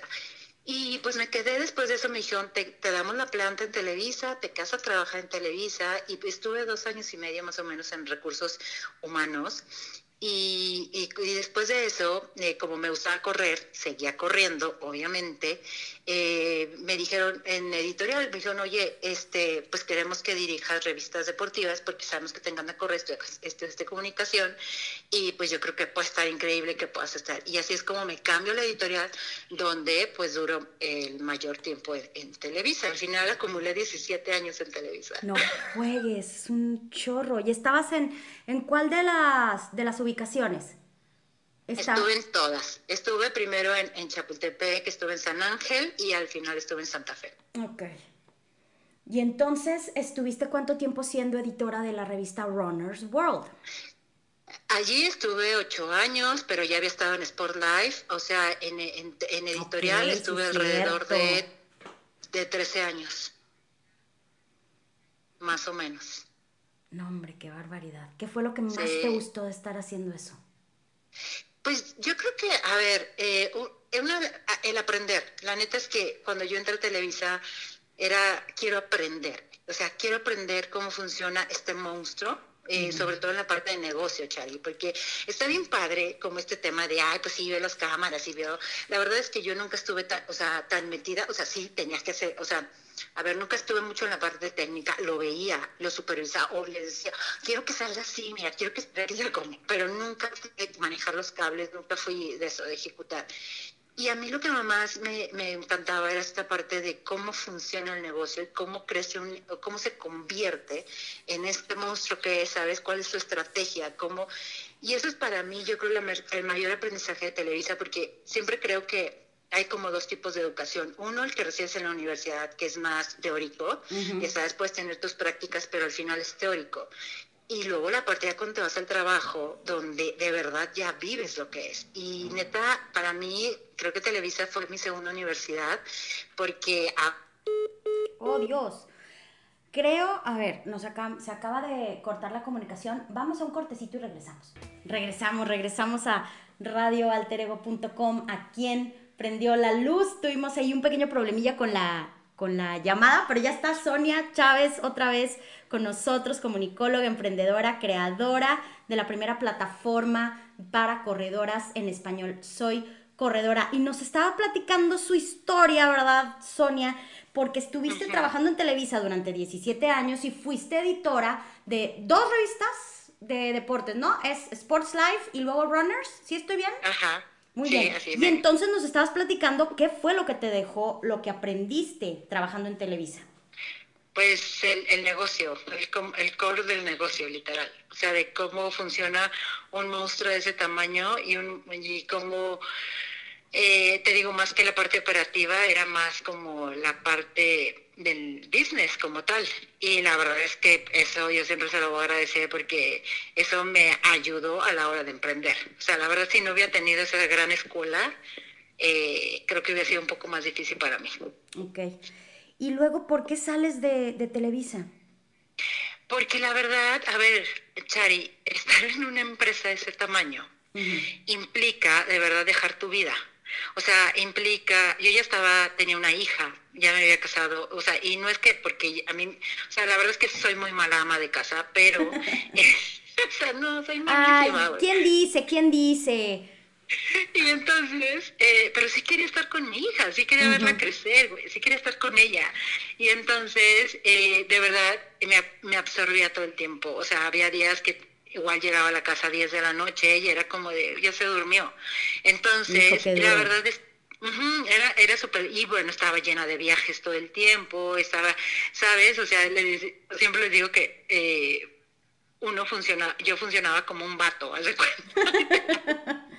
Entonces era como de, necesito parar y la verdad es que llegó un punto en el que dije, ya no quiero estar viendo las mismas paredes, ya no quiero estar viendo esto. Y dos años antes de salir de Televisa fue que creé Soy Corredora, entonces estuve durante todo ese tiempo haciendo a la par las dos cosas, hasta que, hasta que llegó un punto en el que dije, pues ya, ya, o sea, creo que ya puedo volar, ya me puedo ir y así fue. ¿Y, qué te dijeron? No, ah, no, pues, bruta, no, te no, Pues no, me regañaron por tener otra... Pero, a ver, yo sabía que iba a pasar eso, o sea, yo sabía que, a lo que me iba a enfrentar, pero te voy a decir una cosa, que este es un consejo para todas las personas que quieren emprender. O sea, tú tienes que hacer una red de, network, de networking súper importante. Y yo antes, desde que creé Soy Corredora, yo le dije a todas las marcas, oigan, tengo esto, pero obviamente sigo en Televisa, el día que salga les voy a buscar por esto. Y todas las marcas sabían de mi proyecto, sabían lo que estaba haciendo. Y gracias a eso, la verdad es que cuando salgo, o sea, mi página ya tenía ingresos publicitarios. Mm. o sea, sabes, como que fue nada más cambiar de un caballito a otro. Pero la neta, sí, o sea, eso sí me sirvió. Y sí, me regañaron, me, me dijeron, vete, qué, bla, bla. Pero dije, bueno, no importa. Pero ahora somos otra vez amigos, no pasa nada. Pues sigo estando eh, muy de cerca de Televisa y todo el tema, pero, pero sí, ya no podía estar en, en, el mismo lugar ni con la misma intensidad de trabajo ni con el mismo estrés. Ok. Y entonces no es el mismo estrés llevar una plataforma. ¿Cómo, cómo empieza Soy Corredora? ¿Qué conlleva hacer, tener una plataforma? Pues de entrada, a ver, mucha gente me dice, ay, es que necesito dinero. Sí, o sea, sí, sí puedes decir, nadie te dice que no vas a necesitar dinero, pero eh, yo creo que mucho es esta red de, de contactos que tengas, ¿sabes? Y de gente. Eh, la, diferencia que yo aprendí cuando, a la hora de aprender y cuando sé, ser una godina exitosa, como les digo, es, este, ¿cómo se llama? es que cuando emprendes, eh, literal, te vuelves todóloga. Tienes que hacer todo en tu negocio, ¿sabes? Y eso también lo aprendí en Televisa, o sea, por algo me trepé a la antena. Entonces, porque después, cuando era la directora, obviamente, pues ya te tratan como directora y es una reina, ¿no? Pero el chiste era conocer bien el negocio. Y eso mismo pasa a la hora de emprender.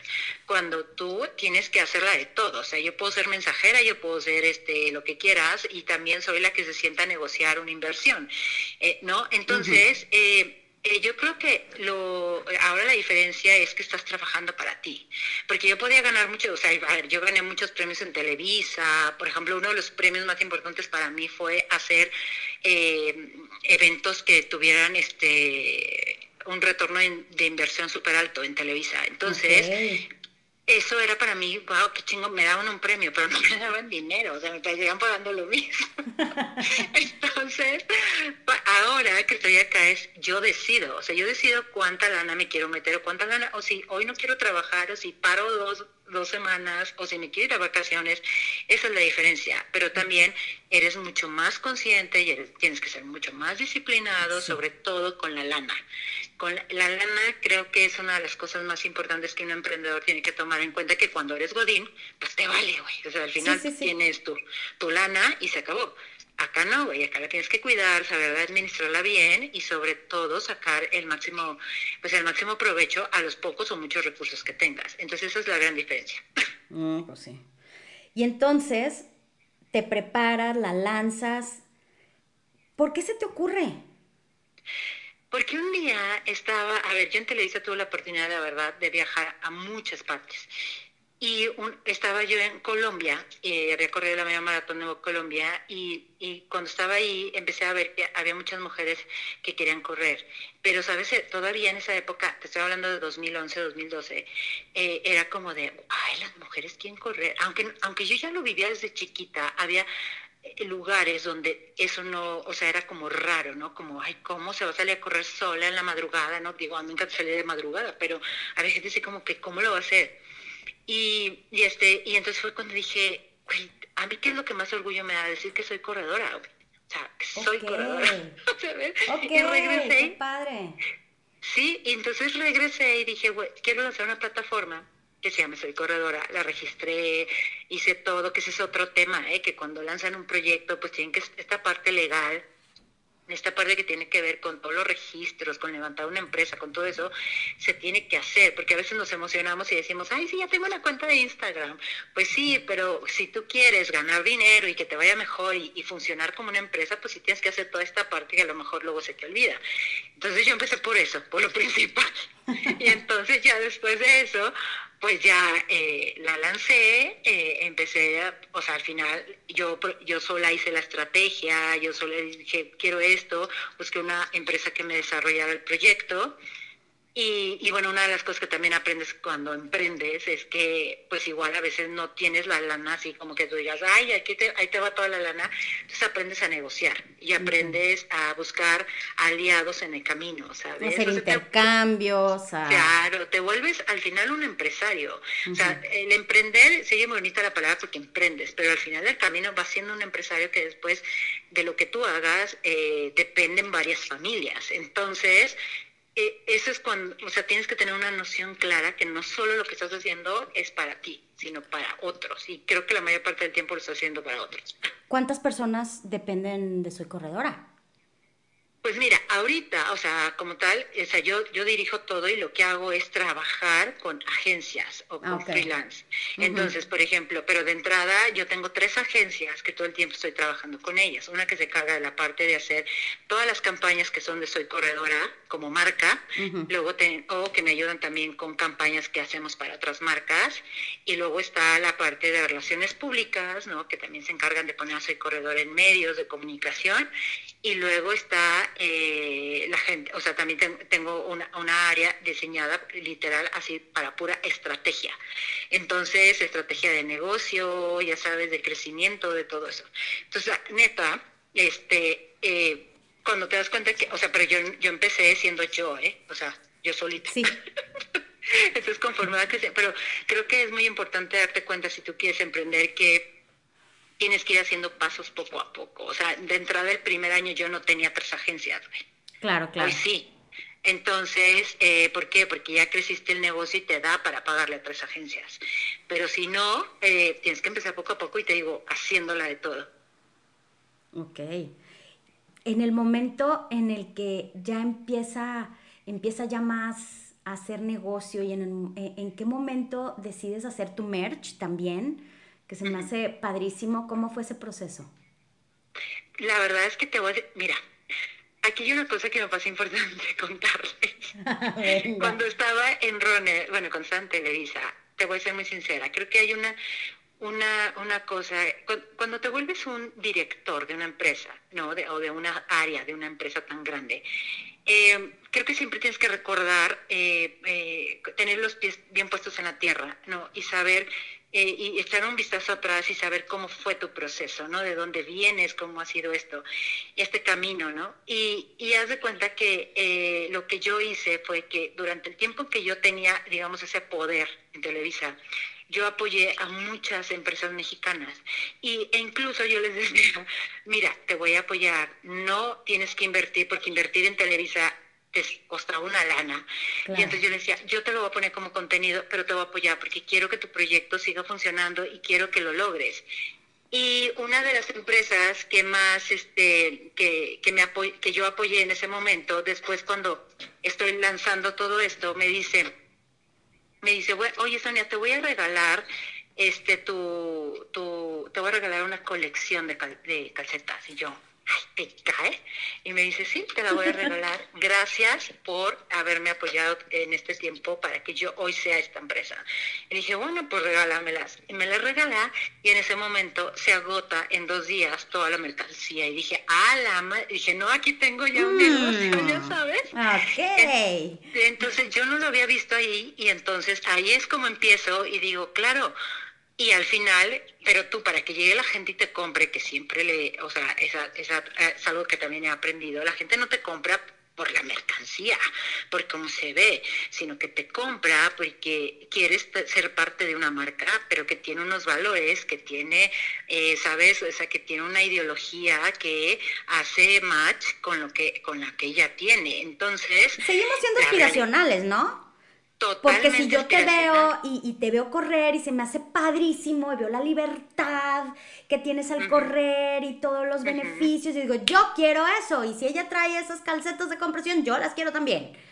Exactamente, pero tienes que desarrollar todo eso para que la gente te compre no por el producto en sí, sino por lo que estás comunicando, Chari. Claro. Entonces, eh, eso me parece fascinante, digo, por eso, por eso somos comunicólogas. es, es, maravillosa esa parte, ¿no? Sí, no, sí, sí, es padrísimo. ¿A quién conociste, o sea, de personalidades? Porque estuviste con Catherine Switzer. Cuéntame cómo fue conocer a Catherine Switzer y platícales a las personas que nos están escuchando quién es Catherine Switzer y su hazaña. Claro, mira, Catherine es, es, la, eh, es una corredora, una corredora que hoy tiene como 75 años más o menos, y ella fue la primera mujer que corre con un eh, número que ella se inscribe en un maratón. O sea, gracias como a esta hazaña que ella hizo, nosotros hoy podemos correr como este, en los maratones en, libertad, ¿no? O sea... Porque antes no se admitían a las mujeres. No, porque las mujeres se nos iba a caer el útero si corríamos. Ay, sí, sobre todo tú que corriste hasta que tenías ocho meses de embarazo. Sí, pero no, no se me ha caído, ¿eh? Oye, pero, esto lo hizo en, en la maratón de cuando que en la maratón de, Boston. Claro, no me acuerdo, no, sé de qué año, mira, aquí lo puedo aquí lo puedo ver. Creo que fue el 69 por ahí. Sí, a ver. Eh, pero pero la, la, la, querían sacar de la carrera, o sea, llegaron los jueces a sacarla y ella se había inscrito con el nombre de su novio, ¿no? Sí, no, ella se, se escribió con sus iniciales. Ah, más. qué listilla, muy bien. Con sus iniciales y Switzer, el apellido. Entonces, pues obviamente decían, ay, pues quién sabe quién es, ¿no? Y cuando la ven, obviamente la quieren sacar y, aparte, y, y- y ella dice no y termina corriendo. Y el novio ahí se pelea con el juez y la canción y termina corriendo el maratón y demuestra que se puede correr un maratón.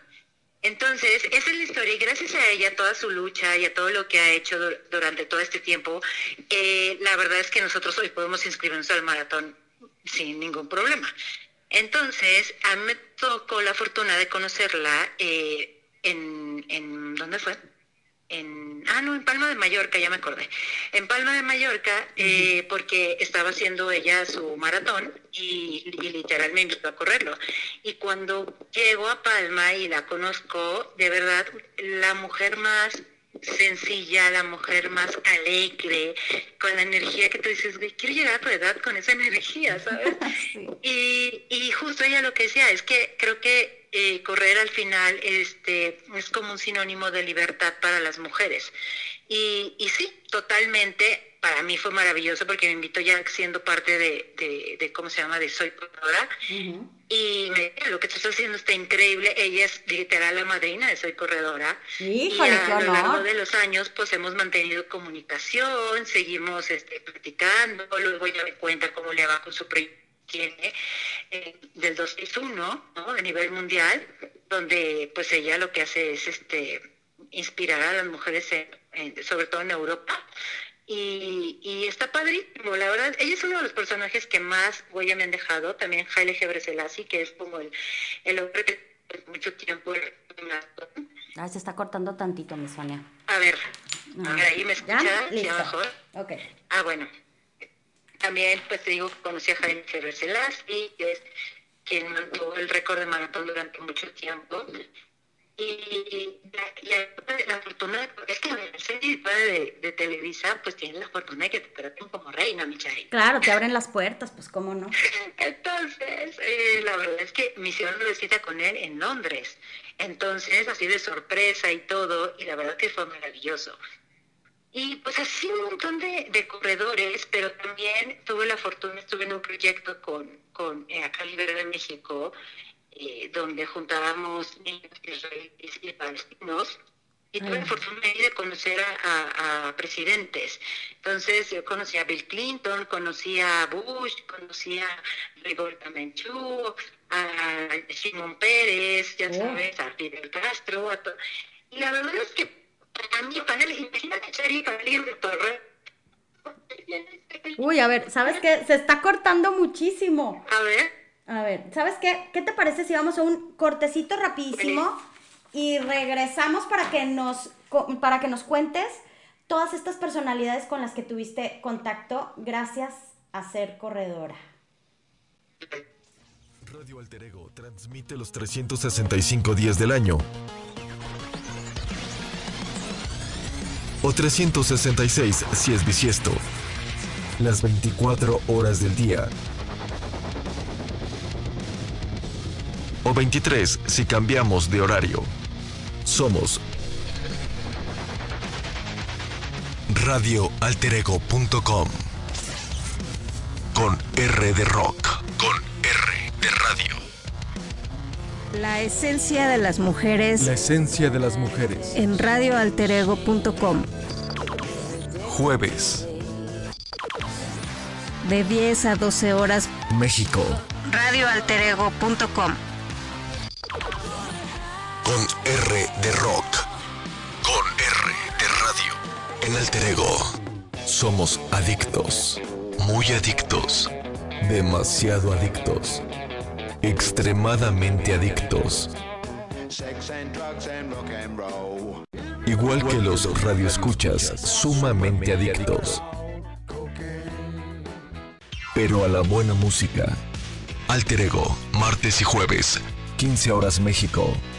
A través de radioalterego.com, radiointerconexión.com y radiocascade.com. En alianza. Por la radio por la buena música. Por el rock. Alter Ego. Con R de rock. Con R de radio.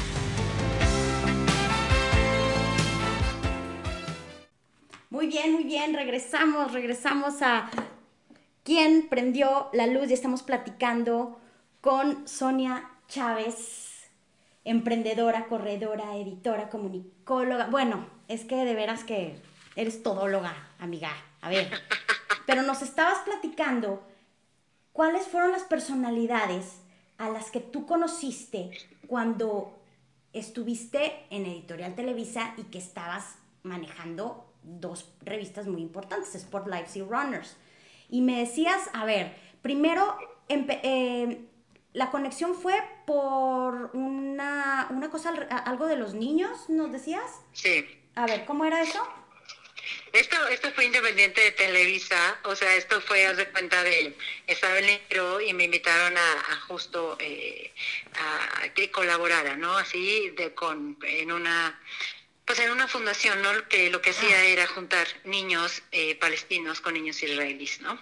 Órale, qué importante, güey. Sí, entonces la verdad, yo no sé cómo día para, o sea, cómo paré ahí, güey, pero el chiste es que te digo que terminé conociendo a gente como Bill Clinton, como Shimon Pérez, como Bush, o sea, y de verdad me encantó la experiencia porque estar, o sea, tener a la gente del FBI, la CIA, oh, ¿sabes? El, el, servicio secreto. Sí, el Estado Oye, pero, ¿y, ¿y con Fidel Castro? Ah, no, esa fue una historia bien bonita porque eso fue en, eh, fuimos a, Cuba y allí tuvimos, o sea, lo pudimos hacer. A Chari, son de esas cosas que tú no entiendes cómo te pasan, pero te pasan. Porque, o sea, de verdad, porque, o sea, yo, eh, nuestro primer contacto, por ejemplo, fue Clinton y fue en Acapulco y llegamos a, a Las Brisas, que era que es una ah. colonia muy fifi acá de Acapulco, y, y, llegamos y nos dejaron entrar y todo, y ahí conocimos al, al, Estado Mayor, y el Estado Mayor nos dejó entrar con Bill Clinton, creo que nos vio con cara de, ay, estos mocosos, pobrecitos, déjame les dejo entrar, porque yo, yo acabo de llegar de Torreón, entonces era como de, bueno, pues vamos, echamos, ya sabes, chao, ahí, a ver, pues que a ver qué pasa. Y cuando llegamos y nos dice Belkindo, sí, sí te recibo, dices, ¡Ah! neta sí me va a recibir, güey. Entonces te mueres.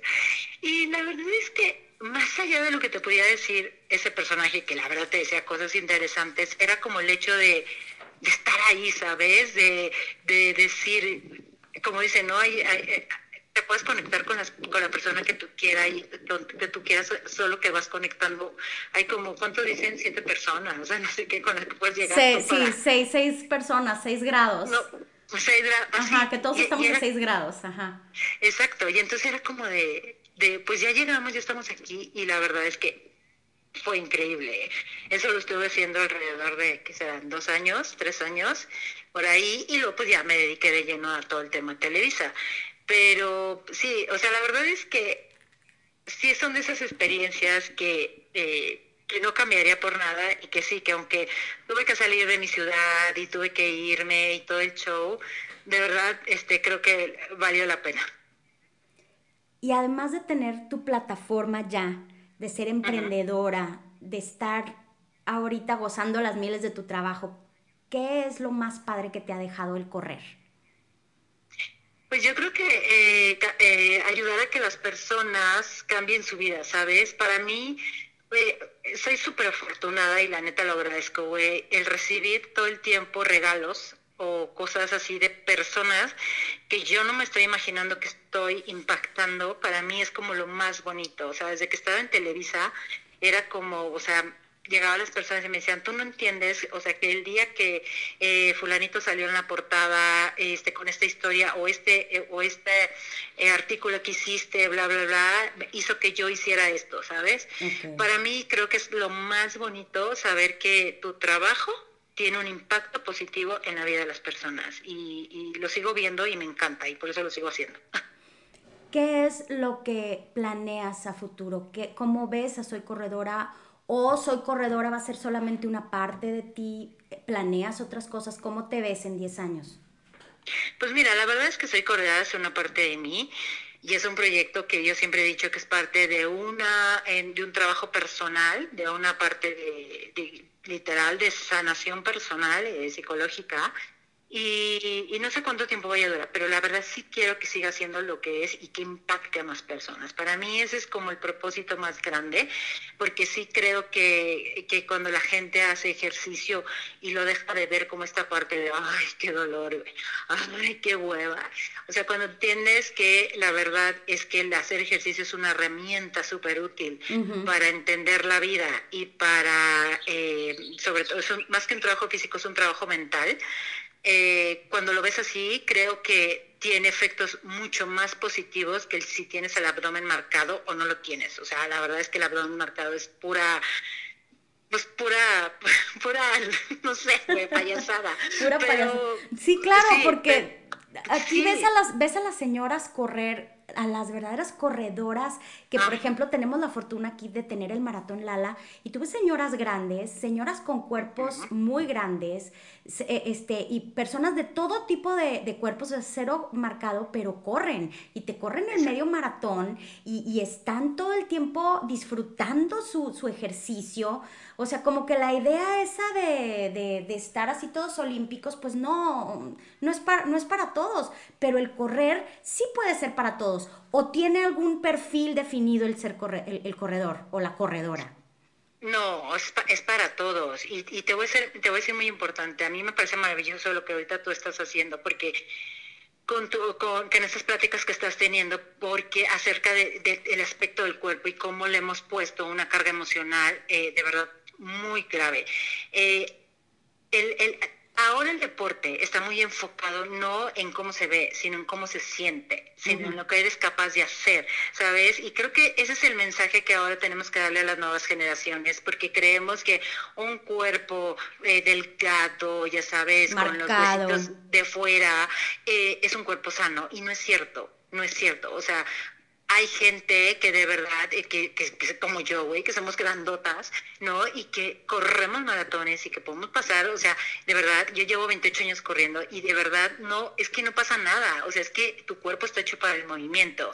Pero si yo viviera enfocada en tenerle el abdomen de Bárbara Regil, no es que yo ya me, me hubiera colgado de la lámpara y no estaría diciendo soy corredora, Sí, claro.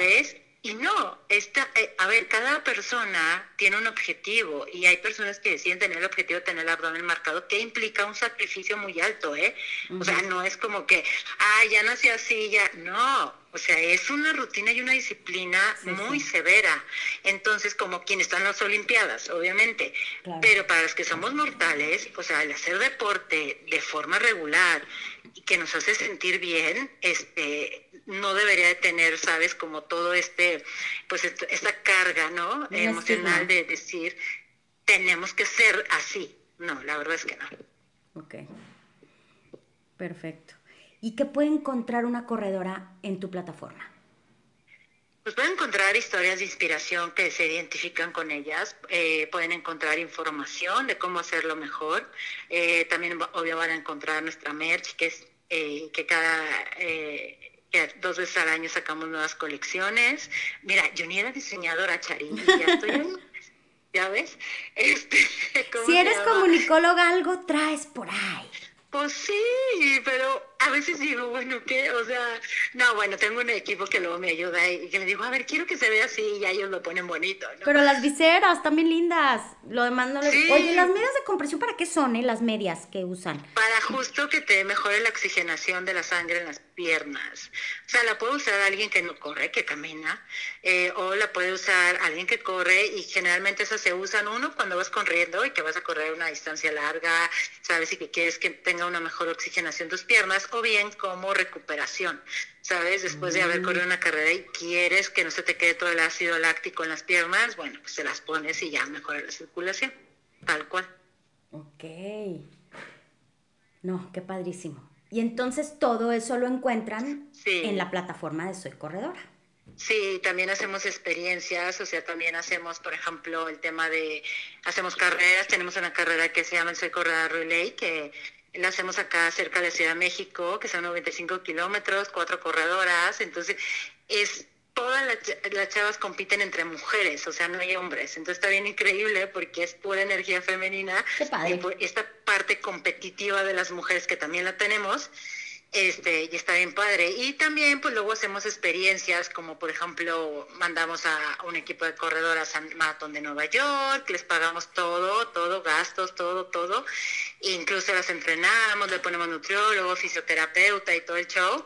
Y el chiste es que personas normales, ¿sabes? Vivan la experiencia de sentirse un atleta, porque todas las todas las personas que tenemos un cuerpo podemos ser atletas, somos atletas.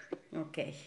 No, y se siente padrísimo, padrísimo correr. Es muy, muy bonito. Y, y, y, más cuando estás en lugares donde puedes contactar con la naturaleza. Es una manera muy linda de conocer espacios.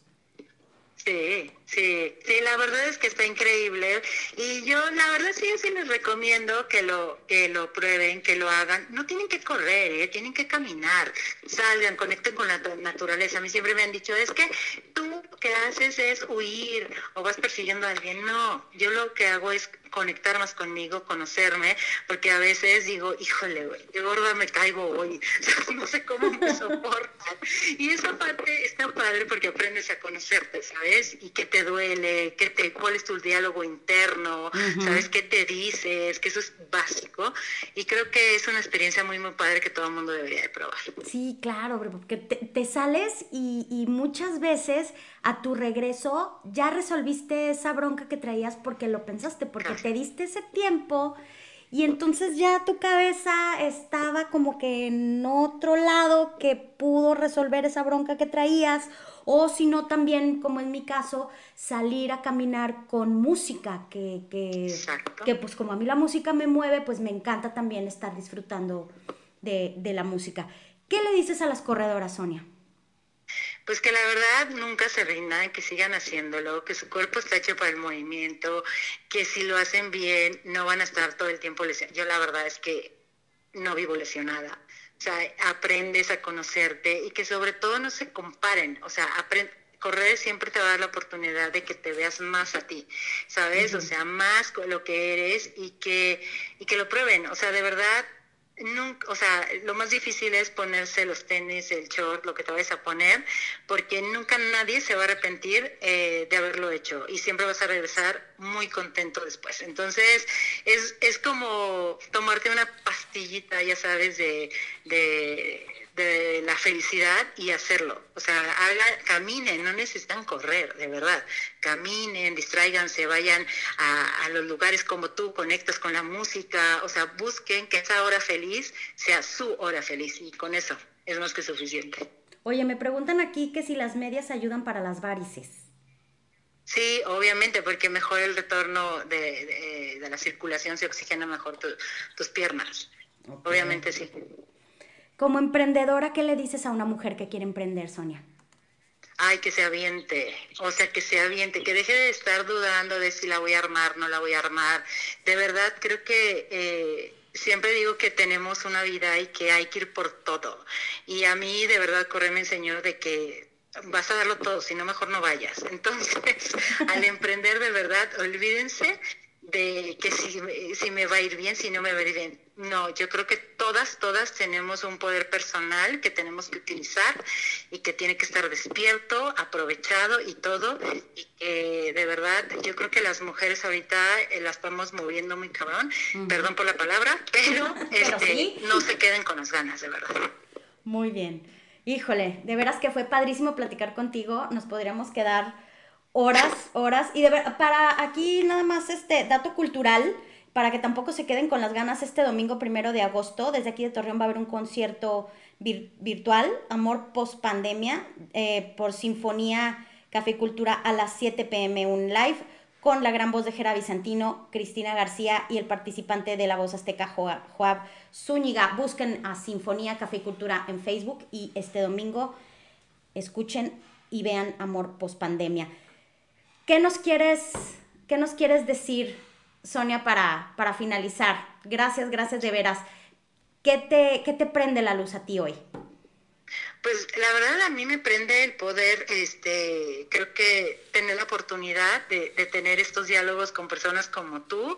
Me encanta compartir estas cosas, me encanta que me cuenten de lo que hacen, porque creo que al, al, al, al comunicar lo que hacemos, ¿no? Al contarlo, yo siempre he dicho que siempre hay que caraquear lo que hacemos, porque eso al final porque eso al final eh, va a hacer que más personas eh, se inspiren, ¿sabes? Y se motiven para hacerlo. Entonces, hablemos, hablemos de nuestros logros, no importa que nos digan presumidas, no importa, hagámoslo. Perfecto, pues fue un placer, un placer de veras. Eh, este, hablar contigo, Sonia, te admiro muchísimo, eres un ejemplo de lagunera, eres un ejemplo de comunicóloga y de emprendedora de deportista y espero que nos podamos ver en, en persona muy, muy pronto. Yo también lo espero y, les mando un saludo muy grande y espero también pronto ir a Torreón. Ay, sí, por favor. Pues bueno, amigos, todos los que se conectaron el día de hoy, les mando un abrazo. Gracias por estar en Quien Prendió la Luz con Chari Aranzábal. Busquen en su vida quien les prenda la luz como estas dos mujerones que estuvieron con nosotros el día de hoy, Carol Hernández y Sonia Chávez. Y nos vemos el próximo martes a las 12 del día, hora del centro de México, en quien prendió la luz. Muchísimas, muchísimas gracias por haber estado con nosotros.